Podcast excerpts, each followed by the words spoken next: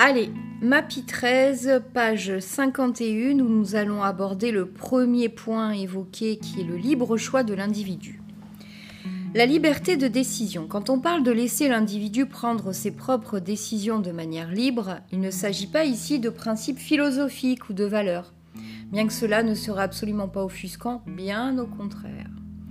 La liberté de décision n'est pas un bouclier à brandir à chaque fois que le praticien estime que l'institution, les autres professionnels parfois dépassent les limites de la déontologie.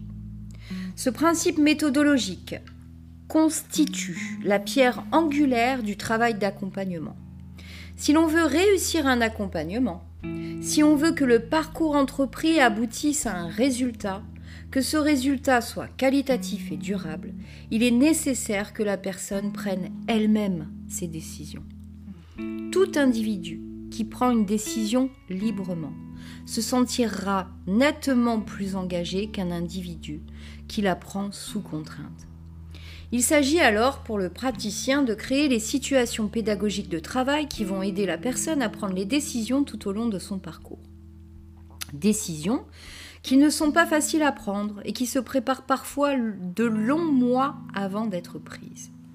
Deux objections sont couramment formulées à ce moment de la démonstration. Alors la première, c'est qu'on n'est jamais vraiment libre et surtout pas des personnes envers qui la collectivité met la pression pour qu'elles sortent des dispositifs. La deuxième, c'est qu'avec la pression du résultat, laisser le temps à l'individu de prendre des décisions est inapplicable. Sous la pression du résultat, on doit être opérationnel rapidement, on doit aller vite. Afin de répondre à ces légitimes questionnements, parlons des types de décisions. Nous pouvons, en distinguer trois catégories. La première catégorie est constituée des décisions stratégiques concernant le parcours. En voici quelques-unes. L'objectif de mon parcours ou à partir de quand j'estimerai que mon parcours est achevé. Le choix du parcours. Quel parcours je souhaite mettre en œuvre? Quel coût? Pour quel gain? Pour quel risque? La question problème du parcours. Quelle est la décision centrale qui me fera passer à la mise en œuvre du changement? La stratégie de parcours. Comment obtenir mon résultat dans les meilleures conditions compte tenu de l'environnement dans lequel j'évolue? La deuxième catégorie est constituée des décisions opérationnelles concernant le parcours. Pour exemple, le choix des actions, quel opérateur ou pourquoi faire, le choix du type d'emploi, le rayon de mobilité, qui peuvent évoluer en fonction de l'état d'avancement du travail et de la confrontation avec la réalité.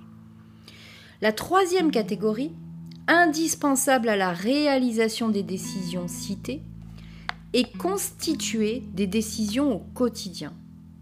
Pourquoi indispensable? Car ces décisions mettent la personne accompagnée dans son cadre de travail elle lui donne surtout le pouvoir de lui donner, redonner sa capacité d'agir.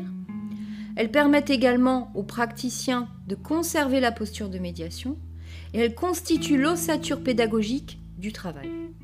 C'est l'ensemble de ces petites décisions successives et sans trop d'enjeux qui préparent la personne accompagnée à prendre les décisions plus importantes pour la suite. Elles aident la personne à se naturaliser comme un être en capacité de décider. La liste serait trop longue, mais à titre d'exemple, nous pouvons citer les suivantes. Quel objectif pour l'entretien d'aujourd'hui? Quelle démarche à entreprendre entre deux entretiens? Choisir entre un thé, un café ou un verre d'eau, choisir la date du prochain entretien, etc., etc., etc. C'est la capacité du praticien à aider la personne accompagnée à faire des choix de manière graduée, en tenant compte à la fois de l'avancement du parcours, de ses capacités qui va amener cette dernière à s'engager dans son processus de changement. L'approche pédagogique de l'accompagnement prend ici tout son sens, comme étant la capacité du praticien à créer des situations d'apprentissage favorables à l'atteinte de l'objectif par l'accompagné lui-même.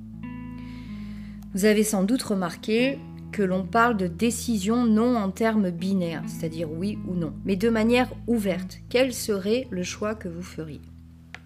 En effet, la liberté de choix s'inscrit dans un cadre de travail appréhendé clairement et accepté par les parties. accepter de rentrer dans le cadre constitue un choix stratégique puisque sa non-acceptation entraîne une rupture dans l'accompagnement.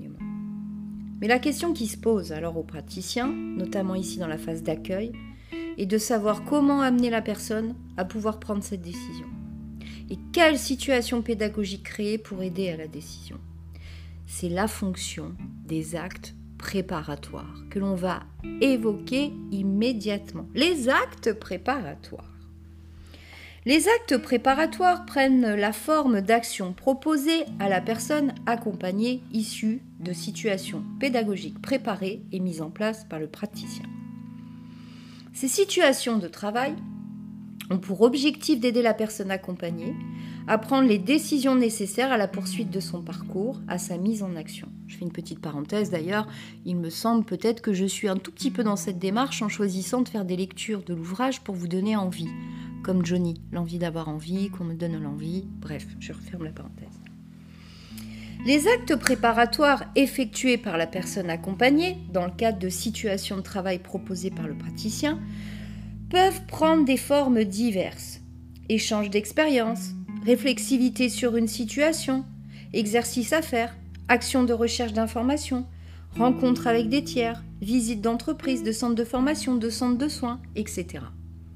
Le principe est de permettre à la personne qui doit prendre une décision de se doter par elle-même des moyens de la prendre.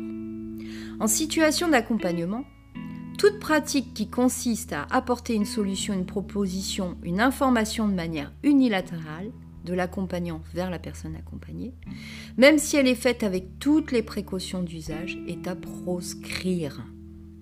Cette situation de travail n'est pas efficiente elle a tendance à provoquer des réactions non propices à la poursuite du travail du changement, soit une réaction de refus, soit une réaction de soumission. La personne risque de ne pas interpréter correctement les informations données, n'avoir pas le temps de l'inscrire dans son cadre de référence. Elle n'aura pas pu se l'approprier et risque de rentrer en résistance. La posture de médiation demande au praticien d'amener la personne à prendre la décision par elle-même. Elle doit donc systématiquement soit 1. Avoir plusieurs possibilités pour avoir le choix, 2. s'approprier l'ensemble des possibles avant de faire son choix, 3. agir pour découvrir le sujet, faire le tour des possibilités, les comparer. Ces démarches vont l'aider à prendre sa décision et donc à s'engager. Il s'agit alors pour les praticiens de travailler les situations de travail à proposer aux personnes qu'ils accompagnent pour obtenir un résultat observable sur les comportements et les prises de décision. Alors on va évoquer euh, les actes à poser derrière la décision prise librement. Pour venir renforcer l'engagement de la personne, il existe deux techniques visant à l'aider à renforcer l'effet durable du nouveau comportement. La première technique, c'est la naturalisation et la dénaturalisation. Une fois la décision prise, la stratégie d'accompagnement consiste à tout faire pour préserver le lien entre une personne et le comportement qu'elle a pu réaliser. Pour resserrer le lien, je vous prie de m'excuser. Il s'agit ici d'accompagner le phénomène de naturalisation qui s'enclenche à partir d'un acte effectué et réussi. Par exemple, la personne a réussi à décrocher un stage après de longues hésitations et un travail difficile pour elle. L'accompagnant pourra la féliciter et valoriser sa capacité à avoir réussi. Il évitera de valoriser les facteurs externes de la réussite, que ce soit ses propres activités ou celles d'autres personnes. A l'inverse, une personne qui n'aurait pas décroché son stage devra être dénaturalisée.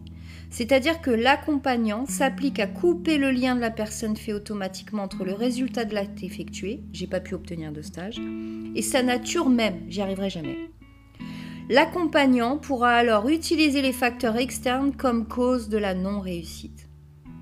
La stratégie d'accompagnement consiste à amener les personnes accompagnées à réaliser des actes par elles-mêmes et décider par elles-mêmes, à réussir les actes qu'elles entreprennent en créant les conditions de la réussite, à naturaliser les réussites et dénaturaliser les échecs pour renforcer la capacité d'agir.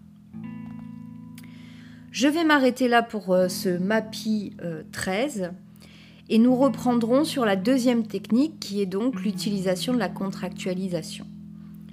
À bientôt.